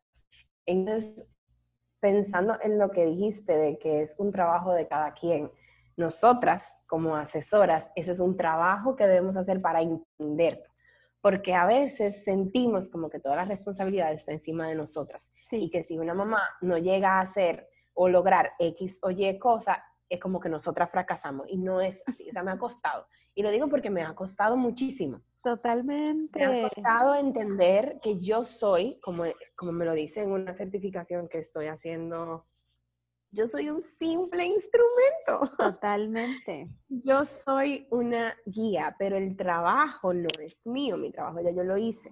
El trabajo es que es de cada mamá, que con las herramientas que yo les voy a dar, eh, ella pueda entonces... Entonces, em, es un trabajo que tenemos que hacer. Me ha costado bastante el yo entender que ese trabajo, yo soy esa simple guía y yo te voy de acuerdo a mis conocimientos, claro, científicos, porque lo he estudiado, y mi propia experiencia, lo que te puede funcionar. Pero tú como mamá vas a hacer y vas a tomarlo y vas a aplicarlo de acuerdo a cómo a ti te funcione. Y es de acuerdo a lo que tu cuerpo, tu alma, tu, tu ser te va a decir. Entonces, nosotras, si una mamá por X o por Y, ella lo que quiere es dar fórmula, por ponerte algo, que es de los temas más controversiales que hay, nosotras como asesoras, nuestro trabajo es seguir acompañando a esa mamá. Y que lo que ella decida hacer sea desde la plataforma del conocimiento, de que esa sea su decisión genuinamente y que sea algo con lo que ella se va a sentir completamente en paz y plena y tranquila. Entonces, si te propusiste lograr X cosa con X mamá y no lo has logrado, no es que tú fallaste. Totalmente. Y tampoco es que mamá falló, es que simplemente si ella no lo desea, si mamá no hace el trabajo, si mamá no se dispone, no va a pasar. Sí, Porque tenemos que, tiene que, como mamá, uno tiene que estar dispuesto. Si no estamos, pues mira, puede ser la mejor IBCLC del mundo, la mejor terapeuta del mundo y no va a funcionar. Porque no, no, no estamos vibrando en esa energía, no estamos vibrando en ese nivel. Entonces, entenderlo, porque a veces nos choca mucho cuando pasa algo con una mamá y, como que los resultados no eran los que esperábamos, nos cuestionamos nuestro conocimiento, cuestionamos si las técnicas que ofrecimos eran las correctas, cuestionamos si de verdad damos para esto. Sí, totalmente. este sí es un mensaje directamente para nosotras como, como asesoras, como guías, como puentes, de que seamos también compasivas con nosotras mismas y entendamos que nuestro trabajo ya lo hicimos, el resultado va a depender de que eso se aplique y ya ese no es nuestra responsabilidad y ya no está dentro de nuestro control. Totalmente, y es súper sanador ese mensaje porque justo está, estás como conectada conmigo, porque justo esta semana a mí me sucedió con un caso que tuve y que justo terminó en, en, lo que pues justo yo no pensaba, ¿no? O sea, la mamá terminó dando fórmula y justo en verdad te sientes así, o sea, si, te cuestionas mucho tu conocimiento, si pudiste haber hecho algo diferente, si, ¿no? Y ya después cuando le rascas y le rascas, una, una, una compañera eh, con la que yo trabajo mucho me dijo, porque yo le, le comenté y me, y me dijo algo muy cierto. Me dijo, es que tú hablas desde tu inseguridad. Y tiene es tu ego hablando. Es exactamente, exactamente. Y no, la realidad es que efectivamente el trabajo es de cada quien, el trabajo es de esa mamá y eh, el éxito, y, llamando éxito desde el hecho, desde, no desde el resultado, sino desde la emoción, sino desde que te sientas tranquila con eso, es de ella, no mío. Entonces, si ella se siente tranquila con una lactancia mixta, está perfecto. Ese es el éxito. Si ella se siente perfecta con una lactancia exclusiva y, y, ese es ese, exacto, el de ella, no el nuestro. Y a veces sí, es eh, definitivamente es un hecho de, de, trabajar mucho con esto, de bajarle a nuestro ego, de entender que nosotros brindamos el acompañamiento y las herramientas y soltamos. Claro. Y ya de ahí, mamá tiene que transitar y tomar las decisiones que sean mejor para ella, su bebé y su familia y volver a nosotros cuando lo necesite. Exacto, exactamente, que sepa que ahí estás, o sea que, ¿no? Pero que no estás para presionar, que no estás para juzgar, que no, porque a veces, pues a veces entonces cuando llegas a ese momento, pues entonces entorpeces ese camino. Sí, totalmente. me encantó, me encantó el cierre, en verdad. Gracias, de verdad, un millón de gracias y espero que, no sé, para el año que viene nos veamos en México, aquí en República Dominicana. Ah, me encantaría, me encantaría. Me encantaría ir a República Dominicana, pero si tú vienes a México también. un beso grandísimo, un abrazo, de verdad, gracias por esta, esta charla. Fue muy, muy, muy bonita. Bye, Jay. No, a mí también me encantó. En verdad, mil gracias a las dos. Gracias a Jay por, por, por aguantarnos. y a ti por compartirnos. Muchas gracias. Les mando un abrazo fuerte.